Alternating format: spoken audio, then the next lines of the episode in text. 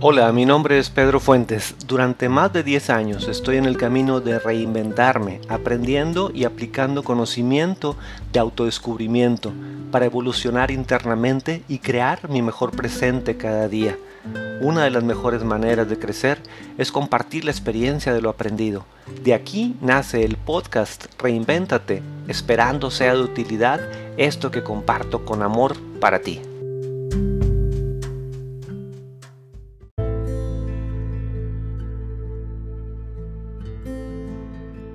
Perdón, dejé de tener fe. Hoy voy a hacerte una confesión. No es algo que me guste reconocer, pero así es. Y para quien ya me conoce ha escuchado mis anteriores podcasts, como el podcast número 14 titulado Salí positivo, tal vez digan, a ver Pedrito, ¿con qué nos vas a salir esta vez en Reinvéntate? Bueno, les voy a compartir por qué dejé de tener fe. Pero antes, te quiero decir algo a través de este ejemplo. A veces, cuando enfermamos y acudimos al doctor para consultarlo, él o ella nos dan la receta para recuperar nuestra salud, ya sea un doctor, doctora, chamán, psiquiatra, etc.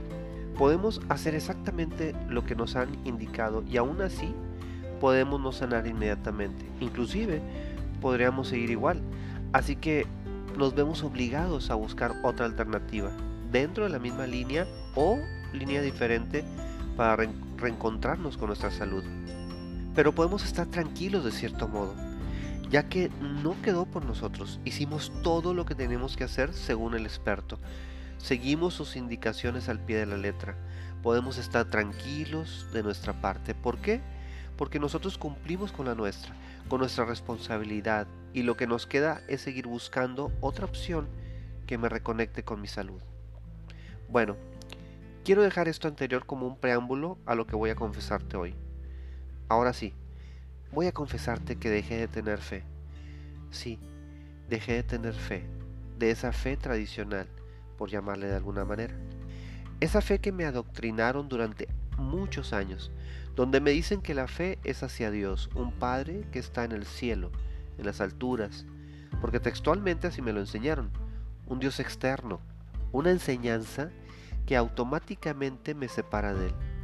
Hay quienes dentro de la doctrina me lo explicaron mejor y me dijeron que está en mi corazón, que está dentro de mí, pero después se contradecían volviendo a decirme que está en el cielo, en muchas de sus oraciones y que pronto vendrá a salvarnos. ¿Cómo? ¿No que estaba dentro de mí? Quiero pensar que nunca se fue entonces. Dejé de tener esa fe tradicional que duda en la primera de cambio, porque así me lo demostró mucha gente a mi alrededor y terminé creyéndolo, creyendo que la fe era como la esperanza. Iba a la iglesia y veía cómo las personas se hincaban a pedir algo en medio de tristeza y llanto. Lo veía en las películas, en las novelas. Obviamente yo lo empecé a hacer y lo repetí muchas veces. No sabía que estaba en mi papel de víctima porque, aunque me decían que tuviera fe, el ejemplo finalmente era otro pidiendo en medio del llanto de la tristeza, eso no es fe. Y para acabarla, me decían que era culpable, que era un pecador.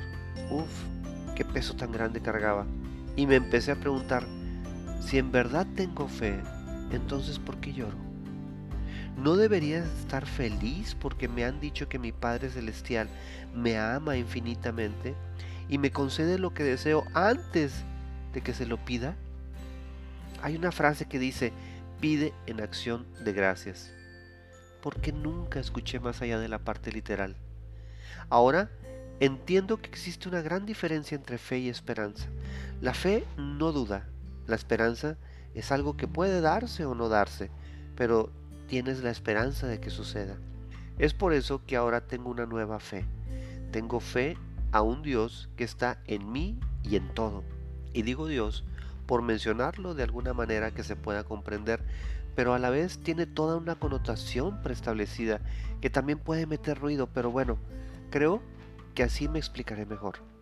Si Dios te ama, más allá del amor de tu mamá, de tu papá biológico, quiero decir que no desea nada malo para ti. El único que puede concebir eso eres tú, ya que Él te dio la libertad de pensamiento. Aquí es cuando sucede esta división. esa dualidad entre el amor infinito de Dios y la duda en tu mente. Entre saber que eres salud perfecta y la mente que concibe otra opción como puede ser la enfermedad.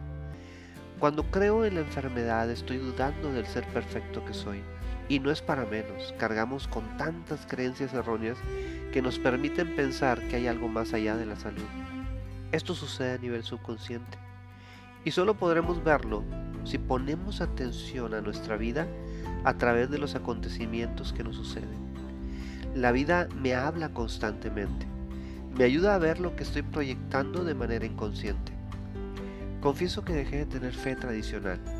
Sé que esta nueva fe va a requerir mucho amor, compasión, perdón, pero si hago lo que me toca, como la historia al inicio que te comentaba del doctor, si hago mi parte, estaré en paz, porque hice todo lo posible a nivel consciente para tomar decisiones y pensamientos congruentes a lo que realmente quiero, la salud, la paz, la alegría, la prosperidad.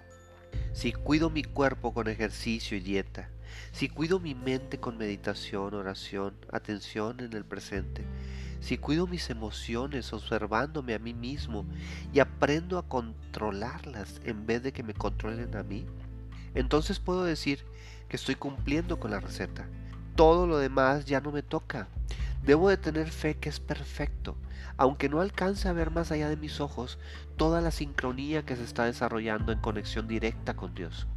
Como dice el dicho, a Dios rogando y con el mazo dando. Esto quiere decir que debo conectar mis plegarias con la acción física. No quedarme solamente en la oración sin hacer mi parte en este mundo material. Tengo que moverme con alegría para ir encontrando el camino que me lleve al encuentro de mi manifestación sincrónica. Hay que insistir, más que en estar pidiendo, en estar agradeciendo de antemano por lo que ya se me ha concedido y que es cuestión de tiempo para que lo vea manifestado en mi, en mi realidad. Tiempos perfectos, si así lo permito, porque nos encanta meter ruido en el proceso con nuestras dudas. Fe sin acción es como un espíritu sin cuerpo. Mucha gente asocia la fe con algo espiritual e intangible, pero es esa la fe tradicional de la que te hablo. Una fe espiritual que no tiene nada que ver con lo que nos pasa, eso es mentira. Todo está conectado.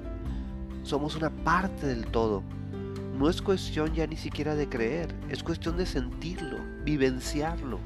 Puedo creer, pero si no lo siento y lo experimento dentro de mí como real, queda meramente como una ilusión, un pensamiento más. No creo en la fe ni en Dios. Sí, no creo, porque más que creer, lo vivo, lo experimento. No se quedan como un concepto más que hay que creer que existe en mi mente. Y finalmente nos preguntamos, ok, ya lo entendí, siento la fe, pero ahora, ¿qué voy a hacer físicamente? con todo lo que se está viviendo actualmente, ¿cómo puedo ayudar realmente? Bueno, dos puntos importantes. Uno, hacer sin hacer. Dos, unirse sin unirse. Contradictorio, ¿no? Estos dos puntos los estaré explicando más extensamente en nuestro próximo podcast número 18. Mantente atento. Gracias.